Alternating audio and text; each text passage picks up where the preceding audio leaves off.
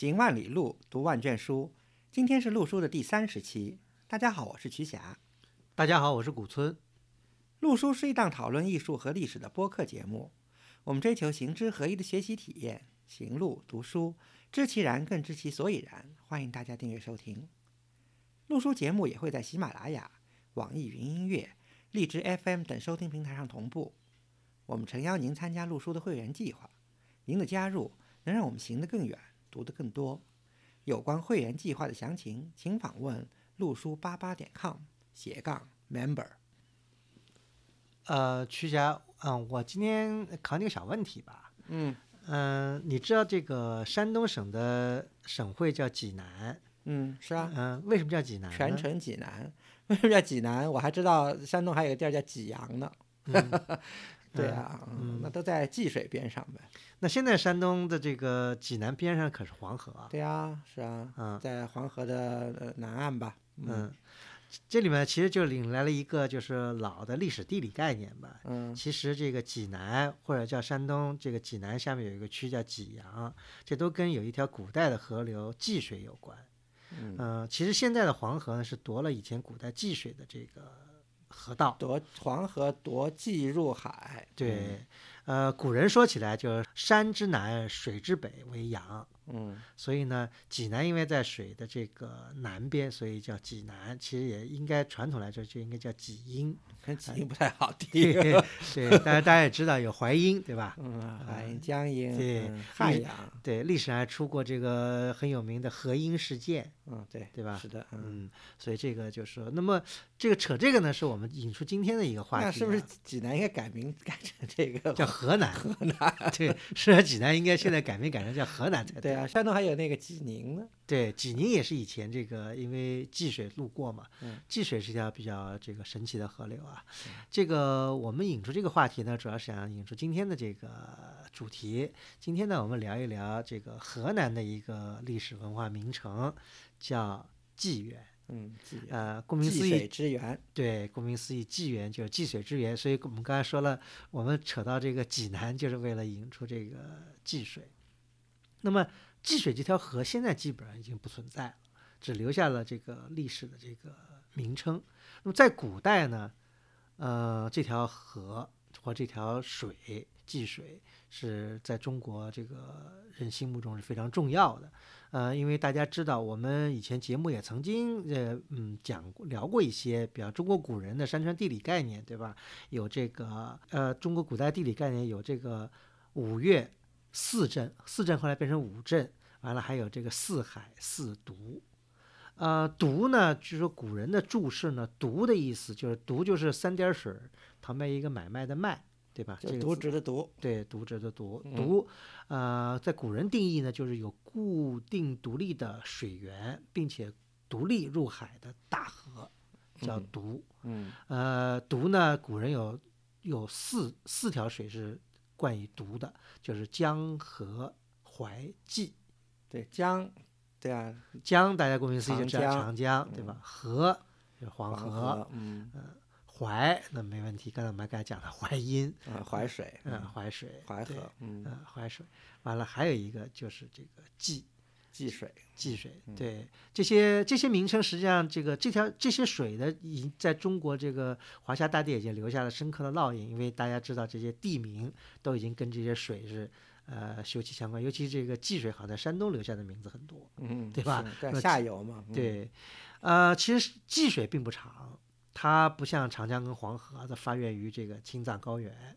它呢是发源于就是我们非常中原腹地的一个地方，就是王屋山。对的，嗯，王屋山呢，呃，大家看一看，就是大家提起王屋山，首先想到的可能就是这个愚公移山，对吧？嗯？愚公移山里面讲到这个愚公家门口有两座大山，一座是王屋，一座是太行。嗯太行我们当然讲过，对吧？太行山是这个华北地区一个非常重要的一个山脉。那么王屋山呢，实际上是在古代跟太行是并称并称吧，对嗯并称的。呃呃，所以说在这《愚公移山寓言》里面，把王屋跟太行也并列。呃，王屋王屋呃三横一竖王，这个王呢是指什么？就是说，呃，查了一下典故，它实际上还延伸到了引申到了这个皇帝。说是皇帝皇帝大战蚩尤的时候呢，曾经一度这个跑到这个王屋山的主峰叫天坛峰上面来这个祈求上苍保佑啊什么的。完了后来他他这个呃赢得了这个战争的胜利。那么这里面呢，就是这个王可能就引申的可能就是指，当然这是可能是我的引申，就是说王屋的意思就是跟这个皇帝有关系。但那不管怎么说吧，我觉得太行、王屋两座大山，嗯，我们看先秦文献，这这个两个山的名字是经常出现啊。刚才呃，古村老师提到了呃愚公移山，对吧？其实还有南辕北辙，还有好多其他成语，我现在也这个不一一讲了。反正，嗯，怎么说呢？就是这个地方啊，也就是济水发源的这个地方特别重要。它呢，北边靠着大山，就是太行、王屋；南边呢，黄河，对吧？这个其实就是早期中国华夏文明的一个一个一个发源地，一个核心区。所以很多就像比如说愚公移山啊、南辕北辙这些成语，为什么都从这儿出来的？就是都讲的是这儿的事情，所以就和这个有关系。对，这应该是这个华夏的这个腹地啊，这个嗯很重要的地方。那么，所以为什么在古人的认知世界里面，就是所以才把这个济水认知为一条非常重要的河流？因为以现在的目光来看，这个济水基本上都找不着了，因为嗯、而且在古代可能以现在的目光来审视古代的地理，可能济水在那时候的华夏可能也不算是一条非常呃大嗯的河流，嗯对吧？呃，但是呢，在古人的心目中呢，济水就成了跟黄河、长江并列的呃大的这个河流。呃，这里面呢，就我们呃引申一下，就我们要讲的这个济源这个地方。济源这个地方呢，基本上就是在这个太行山跟王屋山的这个南麓，呃，是在今天黄河的北岸这样一个地域。这个地区呢，在古代很长一段时间叫河河内。其实更早的名字叫南阳，当然不是因为河南今天有南阳啊，南阳是在河南最南边儿。其实，在古代，尤其在先秦时期，可能从公元前七世纪、六世纪就开始吧，就是我们今天讲的这济源的附近，也就是呃太行以南、这个黄河以北的这块地方呢，就称为南阳，就今天河南这南阳是一个名字。嗯，所以这个阳估计也是按照这个太行山的名字来山阳。山阳，嗯嗯啊，当然这是这个历史地理的概念啊。如果这个大家有兴趣呢，可以多去这个自己参考阅读，有很多文献，对吧？呃，那么那么我们讲到这个，就是为什么这个济源这个地方很重要呢？嗯，它还有一个就是扼住了一个就是说中原地区，就河南这边到这个山西去的一个古道。嗯，就是差不多我们对我们以前嗯。曾经讲过《太行八行》里面有第一行对第一行叫至至关行行，嗯，对至关行，其实得名就得名于这个这个济源下面有一个叫至城镇，对，嗯，对，完了那个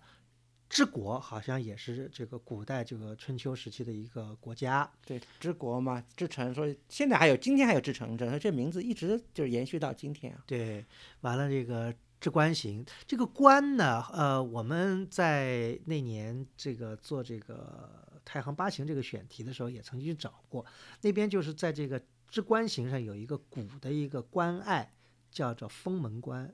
封门口，对，封门口也可以叫封门关吧，嗯。封门口，它就是扼住了这个晋豫两省的一个等于要害吧。嗯嗯，现在还有些遗迹可以查询，是古道嘛，反正，对对，如果喜欢这个仿古的人去看看，那儿还有一些这个古迹可以，挺有意思的。那对，呃，想想到那年是呃一零年的春节前，对吧？完了嗯那个有些这个，那倒是真是雾，不是霾，呃，大雾弥漫的这个时刻。完了，我们很多人，包括这个跟这个北大的李林老师一起，在那里寻找这个先人的古迹，呃，去踏踏寻了这个之城的之国的遗迹，对吧？还有一些夯土啊什么的这些对，这是这是春秋时代的一个古城，然后主要是去看看那个封门口的形式嘛。对呃，其实刚才古村老师讲了，说是这个封门口或者也叫呃直观行也好，它呢是连通山今天山西和河南的一条就是晋豫两省的一个要冲吧要道吧。其实我们还可以把这个格局放远一点，就是其实它不光是和今天的，当然我们就讲今天的地理名词啊，今天的河南和山西的这个交通，其实用更大的、更远的眼光来说，它还和更西边的这个秦国，也就是今天陕西有很重要的一个关系。为什么？其实大家想，黄河流域对吧？洛阳一带，那这个都是重要的地区，也在春秋战国时期，就是当时的这个呃韩国、魏国，对吧？而原来如果这个秦国要跟这个东边打交道，如果他走今天我们走的这个陇海线，那这个大家大家如果坐过陇海线火车的话，就会有概念，那可是崇山峻岭，也是函谷关，对吧？古函谷关，这个新函谷关，然后一道一道的关隘是非常难走、不好走的。但是呢，有一条路呢，也许呢倒是更方便，就是就是其实陕西跨过黄河到今天的晋南，就是河东河东地区，这个是一条一条比较 便捷的路。然后从枫从枫林渡那儿，对啊，就从风陵渡就蒲州那儿走，然后从河东就通过今天我们讲的直关，就是封门口这个地方，一下子就插到了，等于是这个经济重。河南，今天河南北部就等于是这个黄河流域的一个核核心地区了，所以就可以摆脱了这个函谷关的这些关隘的这些这些控制。所以，嗯、战国时期好像我记得就有一句很重要的这个这个话嘛，就这么说，叫“秦夏之道而南阳动”，因为我们讲了南阳，对吧？就是今今天就是这个济源。南面一直到这个洛阳地区这么一一一个三角盆地，那秦国如果从直道就从直关里出来以后，那整个南阳整个等于整个河南北部就会震动，对吧？所以这是一个非常具有战略意义的一个地方。对，后来其实历史发展也确实是这样发展的。为什么？大家知道，秦国不是去把那个那个韩韩国打败了嘛？就是从知道里出来的。他们当然秦国先把这个晋南，就是河东地区占了，然后就从知道里出来，然后把韩国占了，然后韩国占了，他们又转而走太行行，要去占今天的晋东南那个部分，后来就引发了长平大战嘛，嗯，对吧？对，这个历史在这个地区呢是非常丰富多尤其是早期的历史啊，呃，对，尤其是唐以前吧，应该简单的说哈，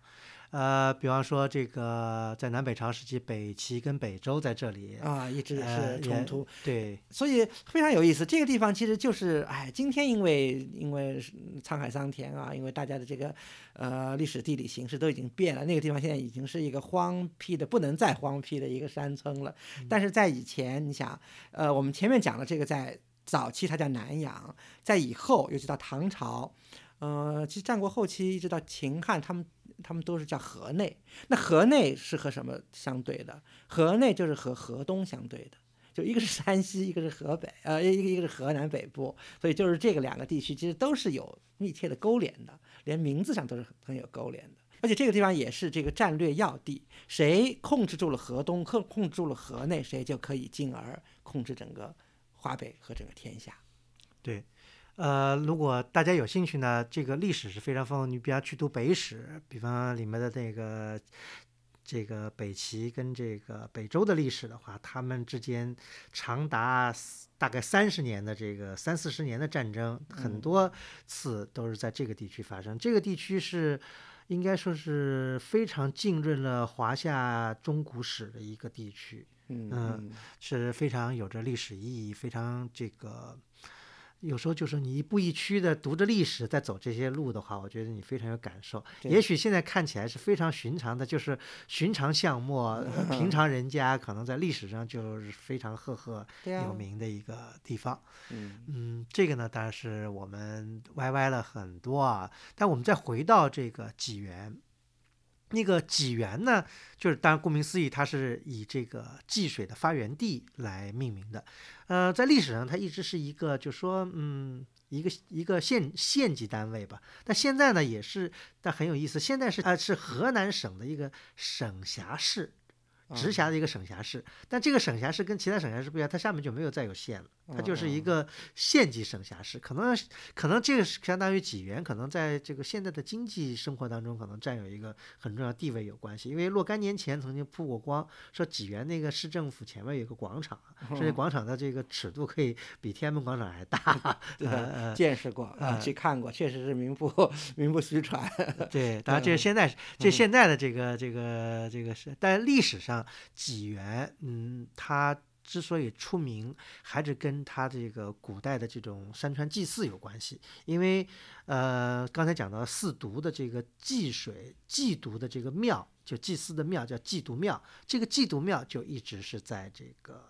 济源，起码是从隋代开始立庙，嗯，就应该在这个地方。那这里面我们再多扯几句，就是我们，呃，也可能是炒冷饭啊，或者是大家跟着我们，就是说在古代，我们刚才讲过，曾经有过五岳四镇，后来变成五镇，还有四海。四渎对吧？五岳大家都不用讲，都有庙，都有啊。五岳现在的庙也都在，而五岳肯定是山川里面最有名的这个这个五座山，对吧？那么四镇后来变成五镇，这个但是我觉得我可以再补充古村老师一下，反正。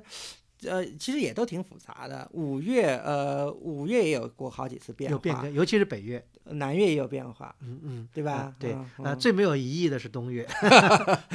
对吧？东岳是没有疑义，那么西岳也没问题，对，还有中岳。中岳这个嵩山，对吧？这个我们以前节目也讲过啊，可能以后还会再聊。中岳天下之中，对吧？啊，北岳是有有很大的这个变迁变化了。那对，呃，简单讲一下，原来北岳，呃，大家如果喜欢古建筑，知道这个在河北曲阳有一座北岳庙，对吧？但现在咱讲到北岳是在北岳恒山，是在山西的这个浑源。对对，呃，这里面就有一些这个问问题啊，历史的变迁在里边，我们就不讲了。那么，呃，北呃讲到镇庙就更有意思了。我们曾经讲过一个镇庙，对吧？就提过在在在广生寺的时候，就广生寺附近的霍山，霍山曾经是中镇，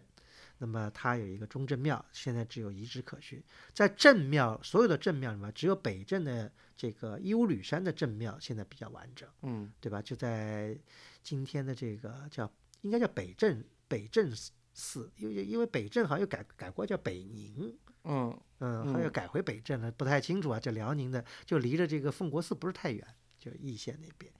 啊。其他这这个其他几个镇庙，比方什么西镇吴山的庙，好像就已经不存了，还有东镇宜山的庙，嗯，这个也也好像不存了。南镇还有这个会稽山，对吧？对，都没有了，都没有了。对，镇庙。那么这里面再讲到就是独庙、祭独庙，呃，祭独庙其实呃呃，独本身大家就知道的很少，对吧？江独庙、河独庙跟这个淮独庙，呃，据称也现在基本上只有遗址可寻。河独庙您知道在哪儿吗？河独庙据说是在河南什么地方？在蒲州啊。嗯也是三门峡那边。对，因为蒲州县因为修了这个三门峡水库，已经等于是对淹淹掉了。对对。呃，那么其实讲的这，你知道淮独庙在哪儿吗？淮独庙应该在安徽什么地方？因为淮，因为就像王屋山是这个济水的发源地啊。嗯。这个。淮河是发源于啊那个河南南边那个桐柏山，对，河南跟安徽交界的。对，桐柏山。其实我对桐柏山好像，因为小时候我不知道，我道你你看那个桐柏英雄，我老对这个名字好像就有一种很很 mysterious 的有亲近感。再说在桐柏县有个。这个 怀独庙，但是也没有了。但是我真想有机会去看看，有机会去看看这个桐柏山，去看看这个桐柏庙，呃，桐柏县啊。对，因为淮水也是中华大地很重要的一条一条这个河流嘛。嗯。呃，这再回到这个祭独庙，其实这个还挺有意思的。讲到这祭独庙，其实我们在山西碰见过好多祭独庙 那都叫行祠。对。但是古头上你说的山西，也只是在晋东南这。对对，京东南有很多，这就是这个祭独的这个信仰的这个。其实分布在这个就是山的两侧。对，这个山当然就是太行山跟王屋山的这个并列吧。对对。呃，那么庙就是古人因为因为崇拜山川河流，那么就立立庙祭祀，对吧？那么为了祭祀祭独，那么就建了一个祭独庙。嗯。呃，这个祭独庙呢，就在今天的这个济源的这个城内。嗯，对吧？嗯，呃，而且很幸运的呢，基本上这个祭祖庙的这个规模，跟这个形制呃保存下来，而且还基本上能看到的是这个宋以来的这个样子。格局吧，对，嗯宋以来的格局，，对，因为这个是也是蛮难能可贵的。呃，讲到这个祭祖庙呢，我们不得不提的呢，就是这个营造学士的先贤啊，呃，刘敦桢他们一行呢，在一九三六年曾经对河南省北部进行了这个古建筑考察，其中呢，祭祖庙呢是以作为一个他们的一个算是重点吧。嗯，因为这个是刘先生他们一九三六年五月份了啊，大家知道三六年五月份，因为三七年这抗战了嘛，呃，学社从这个三三三四年开始在华北地区进行调查，到三六年呢，当时从学社自身来说呢，也对这个营造法式，也对这个第一个是对营造法式的这个解读，第二个呢也是对这个呃田野调查、古建筑调查也摸索了很多经验。所以我觉得刘先生他们这次调查，他们是一行三人吧。我记得有刘先生，有这个陈明达，还有一位谁？然后呢，他们是呃从北平，然后坐着平汉铁路下来，然后在新乡下的车，然后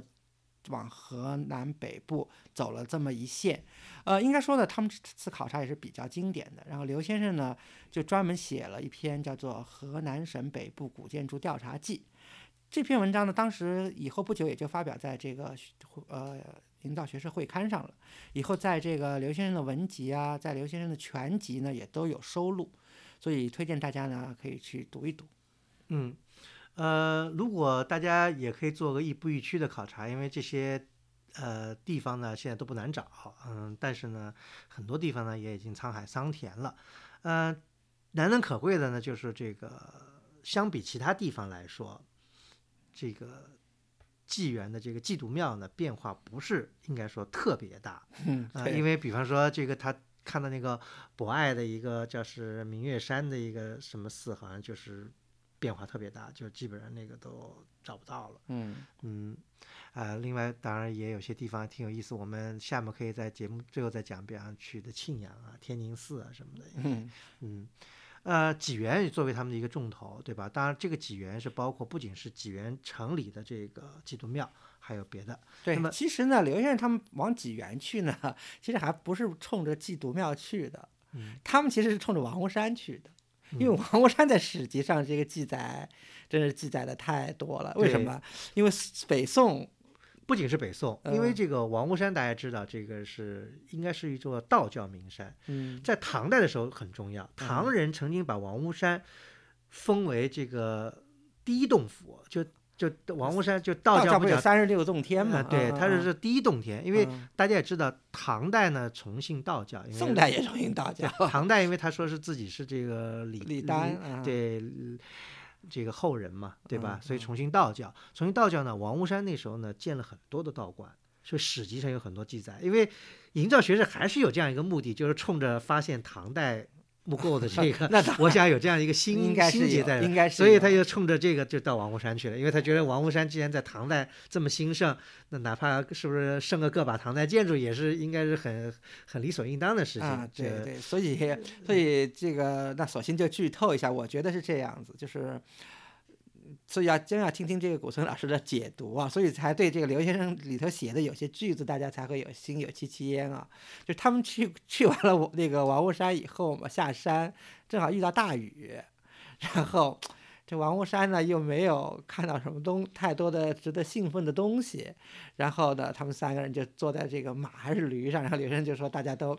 因为天又冷又下雨嘛，又没看到什么好东西，就大家就是默默不作声，然后就有点垂头丧气的样子。这是描写的他们从王屋山下来的一个心情。但是第二天，这个刘先生笔锋一转，他就转到了他说这个哎，在这个济济源有了很多收获，所以这这就说明祭祖庙看的还是挺过瘾的。嗯，应该说这个基督庙在现存的这个祠庙里面，应该是保存的应该说比较好的，嗯。因为这里面我们呃可以这个扯得远一点，就是我们讲过这个国内有五岳、嗯。四镇或者五镇，嗯，对吧？还有四渎、嗯。四海、这些重要的国家祠庙。当然，这是京城以外的了。京城就因为京城的这个国家祠庙，像北京这些什么坛什么坛还都在，对对，嗯京城以外的国家祠庙，而且特别呃是古代的，对嗯呃，应该说，呃，当然，如果说岱庙，泰山的底下的岱庙，那是应该说是这个规模最大的，但是呢，它并不古，因为它经过历代的这个修葺也好啊，这个因为地理位置也比较重要，有这个战火啊什么，我们所看到的岱庙都是对清代的建筑。今天的岱庙除了那个外面一圈城垣，还有一个清代的碑亭，嗯，然后基本上都是清代的建筑。嗯。对，比方其他四岳，呃，北岳，那么更不用说了。北岳因为有过变迁，我们讲过，北岳庙是在这个今天河北的曲阳，对吧？这是个元代的一个遗构，呃，也是相当雄伟。但北岳后来迁址了，迁到了这个现在的这个河南，呃，这个山西的这个衡山，对吧？在这个所以到了浑浑源源县，所以北岳庙就迁到浑源县去了。对，所以这规模就比较小，对所以这里不也不老嘛，对嗯是清代、明代晚期没，有清代清，明代晚期就说要迁，结果啊到清代才正式的迁的。嗯嗯那么，呃，比方说西岳华山的这个华西岳庙，这个还也受到破坏的。对对，呃，就是几块大碑还在，对嗯中中岳庙也是后修的，虽然基本上清代对嗯那中岳庙呢有个庙图，呃，展示了这个宋金时期中岳庙的一个情况。嗯那么相比之下呢，就是我们现在看到的这个祭祖庙，呃，基本上还是整个的规模，呃，整个的这个格局，还是延续了宋金时期的这个嗯规制。嗯啊、能看到它的这个影子，我觉得这是嗯比较可贵。呃，当然也有不幸的地方，因为保那个祭祖庙的正殿，呃，是在这个大概十九世纪中后叶吧，这个被这个捻在捻军的这个这个战祸里面被这个毁掉的。对毁掉的，要不然嗯的话，应该说是相当了得对，如果没有那一次这个没有同治，当然嗯南方是太平天国了，北方是，尤其是安徽、河南这边是捻军，应该说是济源一带，整个应该说整个河南北部一带吧，然后再嗯加上王屋山什么的，都给毁的基本上差不多了。对，所以像这个讲起来也很不幸啊，这这个同治那个年代好像成了中国这古建筑的一个劫难。对，那怎么说呢？因为咱们可以这儿也可以掰扯掰扯，比方说这个长江中下游地区，基本上是太平天国的这个战区，嗯。所以这个无论是江浙一带呀，包括湖南、江西的古建筑，基本上都毁于那个年代了。嗯哼哼，呃，西北地区，大家知道有同治回乱，嗯，呃，所以陕西呀、甘甘肃啊，肃对，这个我嗯们也讲过，比方说这个这个河西走廊地区的很多这个寺院，都是在那个年代，就关中一直到一直到河西走廊，对，到嘉峪关这边都是那个时候会。云南，嗯，这个这也是刘敦桢他们去考察时候得到的，说是毁于这个杜文秀的这个动乱。等于整个国家就像一锅沸汤似的，就是每个角落都在翻腾。对，这个当哎然就我们讲只是说古建筑啊，所以嗯所以云南地区的这个古建筑很多都毁于这个杜文秀的这个战乱。嗯，那么华北地区，除了山西以外，除了山西以外，嗯除了山西以外的华北地区，像这个河南、河北，对吧？还有山东，是有捻金的这个破坏，所以这个不仅是这个祭祖庙，对吧？刚才讲的王屋山也受到了捻军的这个破坏，所以这才使得这个刘敦桢他们去了以后大失所望，因为嗯没有看到太多的这个古老的东西东嗯对。但是可能捻军以前也有，因为为什么呢？还有这样，因为在我们讲到的这个以前讲过，华北地区它再早它也早不过金末，嗯因为大部分都在这个真佑之乱的时候被扫荡了，所以那个我看就记载就说王屋山很多东西是在真佑的时候，啊，就是就是蒙古人，其实我我我给大家做过注解啊，就古松老师讲的这个征右之之之变呢，是就是在就是燕京刚刚陷落，一一二一几年，对，就是当时呢，这个蒙古人还没有实力控制整个华北，所以呢，当时汴梁还在这个女真人手里，所以蒙古人就采取了一个扫荡的一个策略，就是就就是其实就是三光政策，就是三光政策，就在华北，尤其在山西，当时山西也遭到了很大破坏，在山西，在河南，在太行山的 两边，就是扫了，在一年里头扫了几回，所以把很多东西都给毁掉了。对，这里面讲到，就是说，所以我们说金代是个时间分割线，因为我们看到金代以前的东西比较少了，嗯呃，金代以后的东西相对来说多，对吧？尤其大型的建筑，嗯对吧？小型的当然金代这个晋东南散落了很多，嗯，对吧？蒙古人没没，没到那儿，对嗯那么这里讲到的有一个问题，就金代虽然我们看到建筑了，但金代那时候实际上它重修了很多当时的大型的古建筑，就祠庙，所以我们看到了很多金代那时候遗留下来的一些建筑资料。所谓建筑资料，就是就所谓的就是刻在石头上的这个庙图碑。嗯嗯嗯，我们现在可以举例的有很有几块非常有名，比方刚才讲到的一个就是呃金代成安年重修中岳庙的庙图碑，嗯这个是很有名的一块。还有一个呢，就我们以前也曾经涉及到过，就是在这个山西的这个后土庙，就在汾阴。汾阴后土庙的这个庙图碑，汾阴后土庙里头也是金代刻，大家描绘的这个宋金时期，因为宋代把这个整个的后土庙大修了一一遍，嗯呃，非常雄伟，就是西倚黄河，北枕这个汾河，汾河，它是因为它是汾汾河和黄汾河入黄河的地方，对，嗯非常雄伟。那个傅先生通过这个根据这庙图被画了一个复原图，相当的傅先生是不是也也？画过那个中岳庙的那个复原图啊？好像我嗯记得有也见过中岳庙的复对，这这是两块很有名的这个庙图碑。那么我们在这个祭渎庙里面，来你来讲，我们在这个祭渎庙里呢，发现这等于第三块也是很重要的庙土碑，就是也金代就是祭渎庙在金代时候的这个样但模样。对，但但是它那是明代刻的。那是明代刻的，我这个一样，这跟这个汾阴后土庙的庙土碑也是明代刻的，是明代重刻的，对，明代重刻的，就是因为老的碑它可能就是有些慢灭了嘛，对，它就把明代重刻的，嗯对，就汾阴后土庙的碑也是明代重刻，但是它写的是是这个金什么什么什么什么什么，这个就是金因为汾阴后土庙是天会十五年嘛，还是金代早期嘞，嗯对吧？嗯所以我觉得我听古村老师这么一说呢，我有一个就是想法了，就是比较宋金之际和金元之际，真的就是说，虽然就是朝代更迭有战火，很多古建筑都遭到了。尤其是大型的这个这个这个古建筑群遭到许多破坏，但是看起来呢，这个宋金之际还可以，所以金代才在这个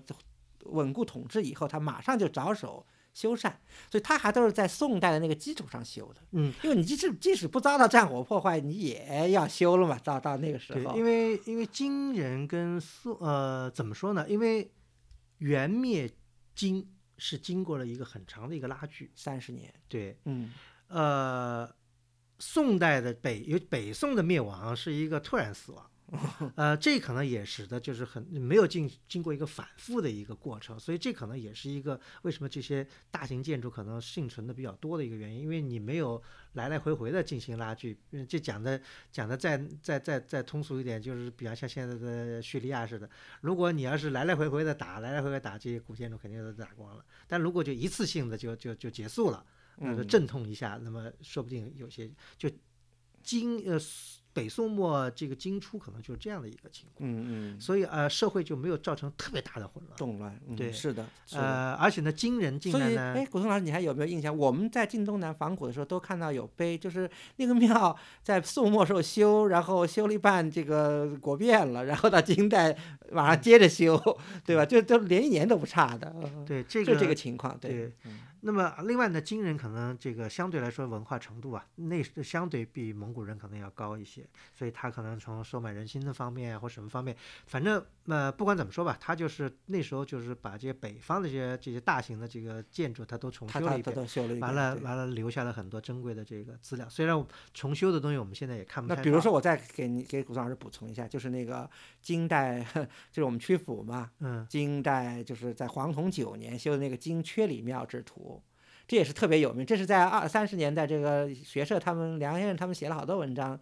这个这个讲这个曲阜在宋代的这个这个孔府，就是孔庙在宋代的这个格局啊、建筑啊什么的。对，因为因为确理我们没有怎么讲过，因为这个其实以后留待以后但是呢，就我们所现在看到的这个孔府、孔庙三孔吧，呃，应该是呃应该是明清留给我们主要清朝了。对，嗯，呃，并没有太多这个前朝元元代以前的这个痕迹，可能有有个把建筑是元代的，嗯，少。嗯，嗯，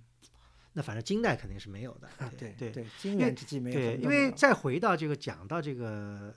一个方面，就是说，如果大家去仿古的时候，千万不要漏看了这些碑刻，因为在这个现在的基督庙，实际上旁边这个复建了一圈这个围廊啊，陈列了很多历代的碑刻。嗯，就历代碑刻其实是非常重要的这个历史遗迹，也是这个我们寻古踏，呃，嗯仿古寻踪这个非常重要的一个环节，就是不能够错过看这些碑刻都。是历史啊。对，因为当年刘刘先生他三三呃三六年去的时候呢，当时的这个我们叫它狼屋吧，就这这圈狼，当时还有老的还在。现在当然我们去看的这都是新对呃新建。有些这个，因为还有就是这个祭祖庙有一个可观的地方，就是它有一段这个据称是唐代的夯土墙哦，啊，这也是这个算是很很古老的这个建筑遗迹了，呃，嗯。这个也是可看的地方。嗯。啊，讲到这个，就是这个庙图碑，或者讲到这个碑刻啊，有些挺有意思的。它有些碑刻，比方可以对照看，比方它有块那个洪武的那个大碑，对吧？嗯那时候那个咱们如果去别的庙，比方尤其去中咱们去过中正那个霍山中正庙，嗯唯一竖的那一块碑也是这块碑。对啊，就是北岳庙也有啊，对对呀，嗯，对，这些都是当时这个朱洪武当时昭告天下哪些是重要的这个国家祭祀的地方。整顿信仰，不能随便祭祀。对对这个，对嗯，完了，这个是这些咱们刚才讲的祠庙吧，就是统计了一下，就是应该有十八座山岳祠庙。但是所剩的还真是没有。比如说，咱们就其他不说，说四渎的庙吧，对吧？嗯呃，祭渎，咱们今天是谈祭渎，那河渎呢？河渎可能一座都没有。河渎据说是啊在蒲州，呃河啊，就就说其他的这个渎庙可能一座都没有存留下来。就跟你讲的河渎，呃，可能是在蒲州，对吗？就三门峡那边儿，然后完了水库一那个淹也没有了啊。怀渎是在这个安徽跟这个河南交界的桐柏，因为嗯淮河是发源于桐柏山的，所以在桐柏县说原来有怀笃庙，嗯但是估计也已经荡然无存了。对，据说好像是有有些遗址可可能有还可能找到一两块碑吧，有可能。嗯，江渎呢也是无迹可寻了，已经。啊，这读镇庙我们刚才讲过，就也就是北镇，还有一些，但北镇现在所看到的基本都是乾隆时候修的，嗯嗯，也不是很古。呃，当然这个就是呃岳庙里面只有这个北岳庙，我们刚才讲过是这个元代留下来的，算是这个比较古的、贵制比较大、等级比较高的一个对，所以北岳庙完全是可以和我们今天谈的这个祭渎庙能对够能够但是一比的祭渎庙呢，北岳庙更胜一筹呢，它就是年代应该说更古老。从格局上来说，对，因为从我们现在存留的这个建筑基址跟这个庙图碑都能看出来，就是这个现在的这个就是祭祖庙，我们所看到的遗址应该是在宋金时期遗留下来的，嗯，比嗯这个北岳庙的源要更早。嗯因为因为北岳庙大家去过，它这个德宁之殿它是单独的一座殿，对吧？？嗯它并没有一个像现就早期大家知道就是那种工字形的这种格局。嗯讲到工字形格局呢，打个比方，就是在北京也能看到一个，就是我们北京的这个朝阳门外的东岳庙，呃，因为它是始建于元代嘛，这个我们在讲这个元代道教的时候讲过这个这个事儿。呃，东岳庙它现在的这个格局还能看出是个，虽然它建筑好像是在清初重嗯建的，因为嗯着了火了，但它的这个格局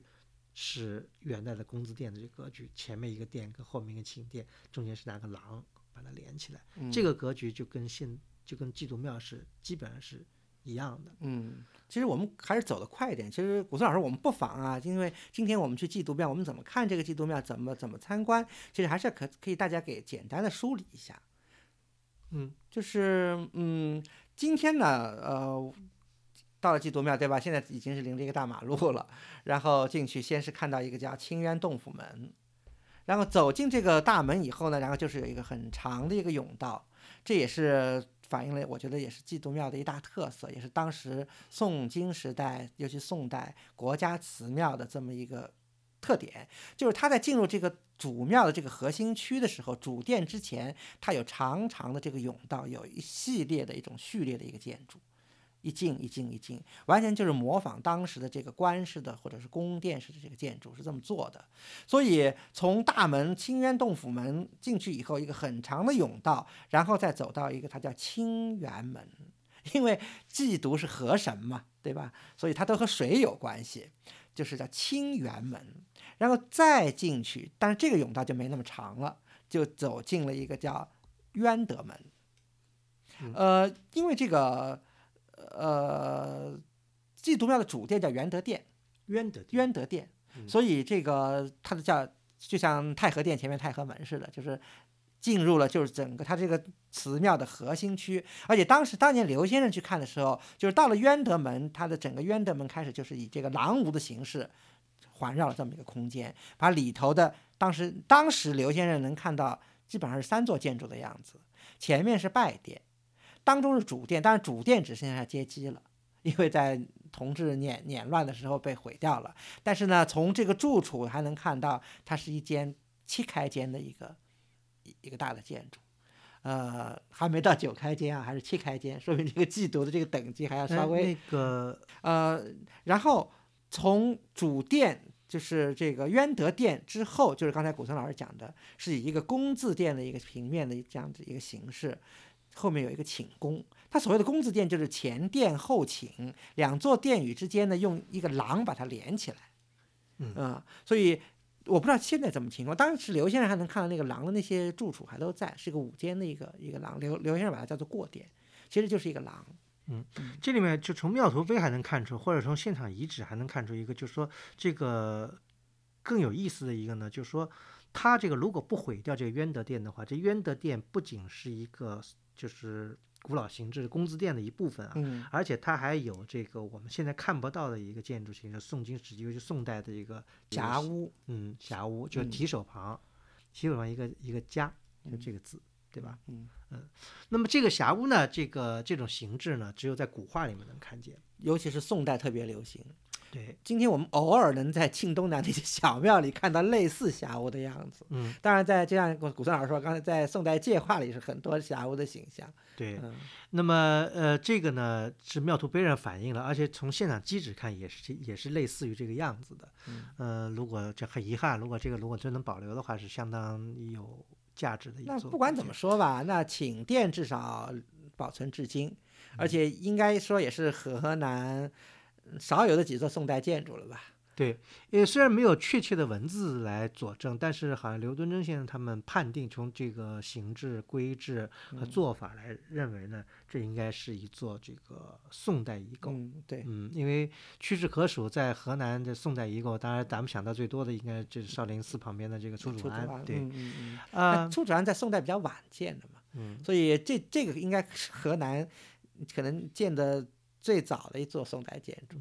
但是却可惜就是后世修的太多，已经也是基本上面目全非，所以大家在看建筑师也好，什么提到它的不多。嗯，对，但是不管怎么说吧，在所以我们讲的这个祠庙建筑里面呢，这个应该算是最老的一座，应该应该是早于这个曲阳的这个北岳庙的。对对对嗯对，这是另一个就是看点吧。那么就是这个部分呢，就是等于是它的这个祭祀庙的这个庙的这个部分。它祭祀庙是后面还有一部分，就是过了这个寝宫以后，它另外有一个叫陵渊门。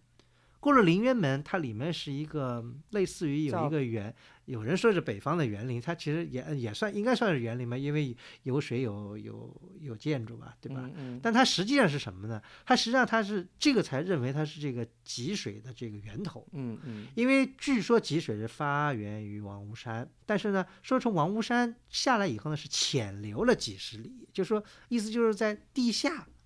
呃，冒出来的。啊，完了到了这个地方呢，冒出地面了，就真的形成了这个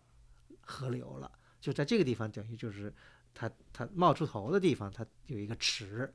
所以这也是为什么基督庙建在这儿的原因嘛，应该是，因为肯肯定古代它就有一个水面，然后它就临着这个水面，认为它是济水的源头，就在前面建建一个这个祠庙嘛，对，嗯，这也是合理的，因为不知道现在这个水怎么样，反反正现在这个还是水挺多，不知道是真的水还是假的水，这个不不可考啊。但现在起码这个水，而且很清澈，这个一方我们去过两次，这个水都不干，对吧？嗯。而且也据说有考古发现说，在这个池子里面，呃，发现了这个头龙井，嗯，那就证明这个池子是是是当年个当年确实是祭祀完以后往里头这个投龙对就说明这池子当时就是这个池子，对，那是嗯没问题，但肯定是的啦，因为边上的建筑龙亭嘛，对，它有至少至少有一半是宋代的结构，对吧？嗯然后边边上那个甘蓝，哎，推荐大家千万到龙亭可以注意一下这个池边的这个甘蓝啊，非常漂亮。呃，从彭唇下面地地幅，上面彭唇，然后当中是万字纹，这个非常典型的一个宋代的一个一个圆构，哎，很好看。嗯，对，整个这个它这个就那个叫龙池吧，嗯就是这个整个这个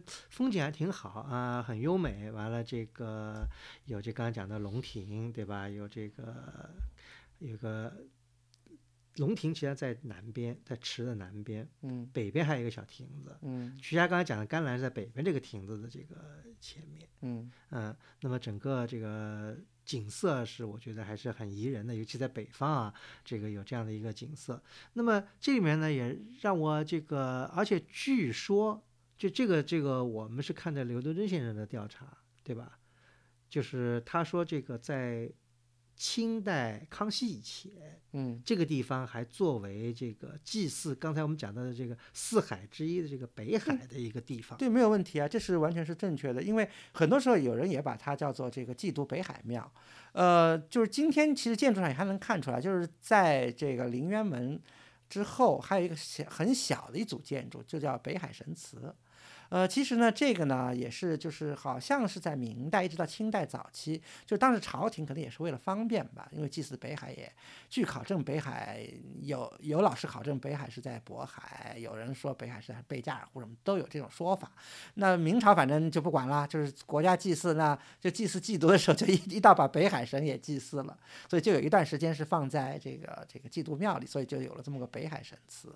呃，那么以后好像从康熙以后呢，就不在那儿再祭祀北海，好像就移到了，好像是移到了山海关那边。嗯，那这个倒真是离渤海近了。这个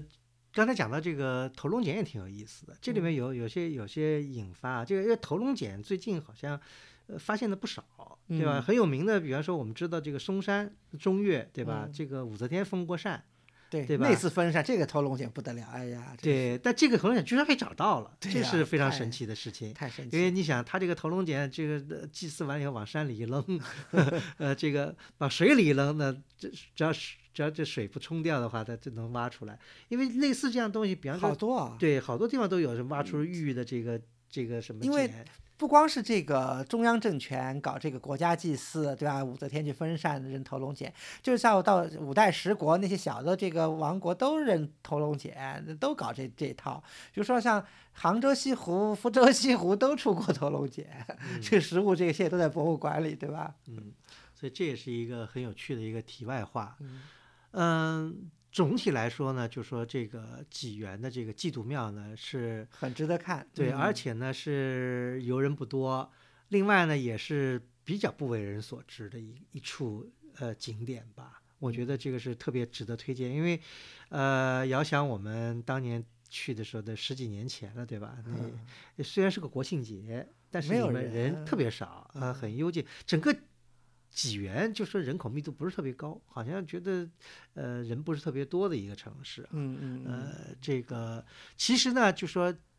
济源除了这个祭祖庙以外，当年就是刘敦桢先生，当然刚我们讲到的这个，主要是奔着王屋山去的，对吧？嗯呃，如果我们看这个营造学社的老照片，他当时还是拍了一些王屋山的这个老照片。当然，因为他们当时去了王屋山很有名的两个这个道教的这个宫观，一个是阳台宫，一个是紫薇宫，对吧？呃，拍了里面的这个建筑陈设啊什么。塑像呀，对梁架都有。呃，当然以他们当时的眼光来看，有点失望，因为没有找到他们所期待的唐代建筑。但我以我们现在的眼光看，当时那那些建筑，现在又觉得很珍贵，因为至少呃呃，紫薇宫是没有了，紫薇宫阳台宫还差不多。嗯，阳台宫两座大殿还在，但内部已经都已经没有了。对对对对，阳台宫的这个其实是挺有意思。阳台宫是什么呢？它就在这个就所谓的愚公村边上。不知道是后面的附会还是呃一直就叫愚公对，这个不知道，反正就在愚公村的 啊边上。呃，嗯那因为它其实其实阳台宫离着王屋山还有点距离。因为对是的，嗯，它是在那个主峰天台山的以下边儿，对，对，就紫薇宫离离山更近。还有二十里呢。对，呃这个阳台宫呢，现在还能看到，比方这个刘敦现在去看那个呃大罗三进殿，这个当然殿宇还在，这里面塑像没有了，还后面一个那个大阁，嗯，对吧？呃，当时没有太为这个刘敦陆伦敦发言，认为都是这个明代的也确实是明代的建筑因。为大家知道这个里面重新这嗯重新修过，后来，但是后来就说，据说哈、我是看资料，据说这个王屋山到了清代还是什么时候就开始没有道士了，都就那时候就已经、就已经非常示威了，就是道道教就已经很示威了，所以这些能理解，就是说这些为什么这些古建筑后来都没有怎么保存下，因为它对啊，连影子都没有了。对嗯，呃，不然紫薇宫是后来这个可能是在五十年代或者怎么以后被被这个被破坏的。但不管怎么说吧，呃，现在去能看见阳台宫还是挺有意思的。我们那次去呢，赶上有点这大雾，有点雾失楼台的感觉。哦什么也 没看见。呃，嗯，对这嗯个，但是还是挺推荐去看一下这个网屋山的这个阳台宫。嗯，这个算是这个跟着这个营造学社的这个足迹亦步亦趋吧。嗯，另外，其实在这个济源县城里面，我觉得还有一个特别值得看的一个东西。大家知道这个道教啊，道教呢是基本上就是在宋代是吧？就大家知道北宋，尤其是这个宋徽宗特别这个崇奉道教，好像在我印象中，金代实际上以后道教就一直。对元代我们讲过，对吧？元代因为新出现了这个全真教全真教对嗯道教要复兴了，但是后来就道教的建筑，尤其道教建筑保留下来的早的不多，嗯对吧？嗯呃，这里面呢就讲了，就是说在济源能看见一座就是金代的道观，嗯呃，这个应该说在全国范围内也是不多见的。嗯，是的，是的，应该是至少是怎么说呢？是唯一的一座还有建筑的金代道观。就金代建筑的道，有金代建筑的道观，对，就是道观里的房子是金代建的，当然我们知道有宋代建的，到，现在还留着，像什么几个玄妙观啊，有呃，庙观山清殿，对啊，这这个这是宋代的，还老呢，对吧？但嗯是在北方金代建筑，而是道道教建筑的，就是今天这个这个呃有叫济源的奉仙观啊，对对，奉仙观，嗯。奉仙观也在离这个其实离这个基基督庙也不太远，对，但现在呢只保存了一个主殿，对对，嗯，嗯，主殿呢大概是一个五开间悬山的一个房子，对的，嗯嗯，梁家内部也不是特别规整，对，反正也算挺有特色吧，因为当地人还把它挺当个宝的，就是说它是什么不住不什么的啊，就是那就用的什么用的什么什么木头什么木头各种对金木什么枣木什么，对对，就是几种木头拼起来，然后凑成一个梁架。然后呢，嗯，这房子呢，反正怎么说呢，也值得看，因为第一个规模还不小，第至少有七开间，对吧？它是呃五开间的，然后它的这个深度是这个七架的，就是七架船的，嗯。而且还挺有意思，它的这个前沿和后沿啊，前坡和后坡，它的这个不等长，不不等高，不嗯等高，但是虽然就是说后后坡呢是四架，前坡是三架，但是其实呢，它的这个长度不太一样，就是后后边三个架船架这个总长其实和前面两个船架差不多，其实算起来还是差不多。嗯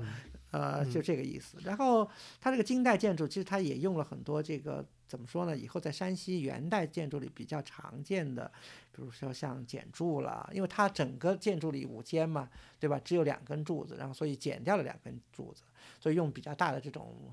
纵向的这种内额，对吧？然后这个嗯、呃，基本上就是这样的一个情况。嗯另外还有两块古碑，好像可以看一下。对对碑还是比较老的。对，那么这是奉仙观，呃，还有呢，这奉仙观也是这个当时这个刘敦敦先生他们都去考察的时候做了这个比较详细的这个对，记录的。刘先生觉得看的不错，对 所以一扫这个王屋公失望的这个郁闷心情。对，王 屋山。嗯那么现在呢，济济源呢还真是还有一些可可看的建筑，还有一个就是在这个叫大明寺，是在一个中学里面。对吧？呃，它基本上是一个元代的一个寺院，就大概现在哎只只剩了一个主殿，间了，对，一个嗯主殿。嗯那当时我们去的时候，据说现现在是重新整修了，原来没有整修，我觉得还挺有意思。正好在一个在一个在学生一个中学，食堂对面，对，在 在一个学校里面还有点这哦个这种古朴的这个感觉。另外还有一个什么塔啊？对，这个嗯塔我们当时这个就延庆寺塔，啊，对，有一个延庆寺塔，等于这是宋代的塔，因为宋代塔其实留下来的蛮多的。嗯，嗯砖塔，嗯，对，这边就就还要讲到这个我们这个仿古的这个题外话，或者我们推荐，就如果大家有兴趣，就有机会去了济源，啊，这里面有两个地方，我觉得特别呃两点啊，特别值得。一个呢，就如果你冲济源，好多现在是怎么走呢？如果咱们走的话，它是在去，它在洛阳到这个晋城晋城的这个这个高速，嗯就可以从那可以从那就上晋城。如果你从济源，如果你去晋城，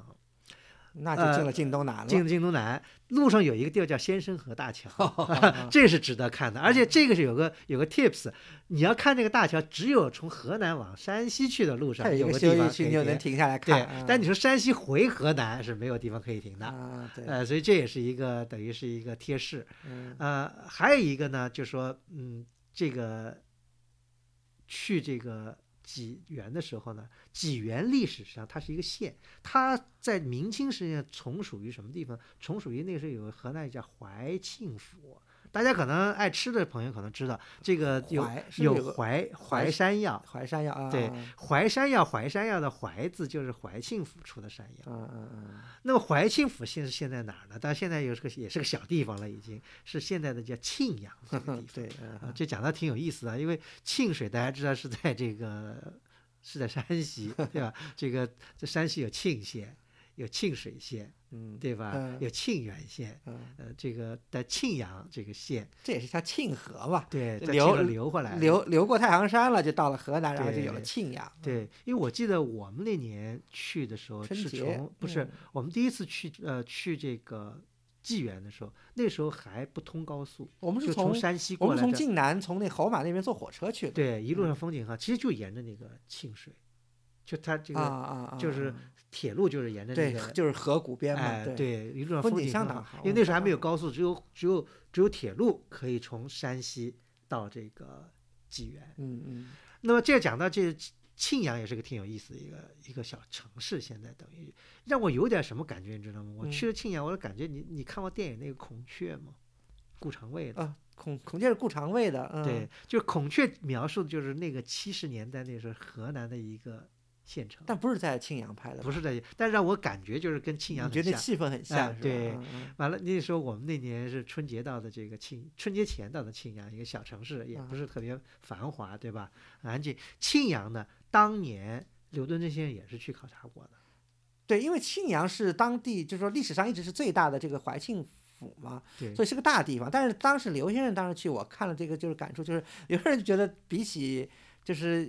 铁路枢，就是交通枢纽，比起或者是这个有出煤的地方，那个庆阳已经是就衰落的很厉害。对，这嗯就是比方说刘敦桢那时候他去的时候，他觉得这个那时候，呃，博爱县的这个青化镇什么那个地方是也是晋豫两省的交道，那是就特别繁荣繁荣啊，对包括那些古董贩子，那些山西贩出来的古古物，都要都要经过，就是他们当时山西不好走啊，都嗯是从都是从就是山西南部就往这个河南这儿运，运到庆清化镇集散了以后，再运到北京或者上海去的。对，所以那都说所以我们现在看一些很多西方博物馆的档案资料，说有些文物哪来的？清化镇来的，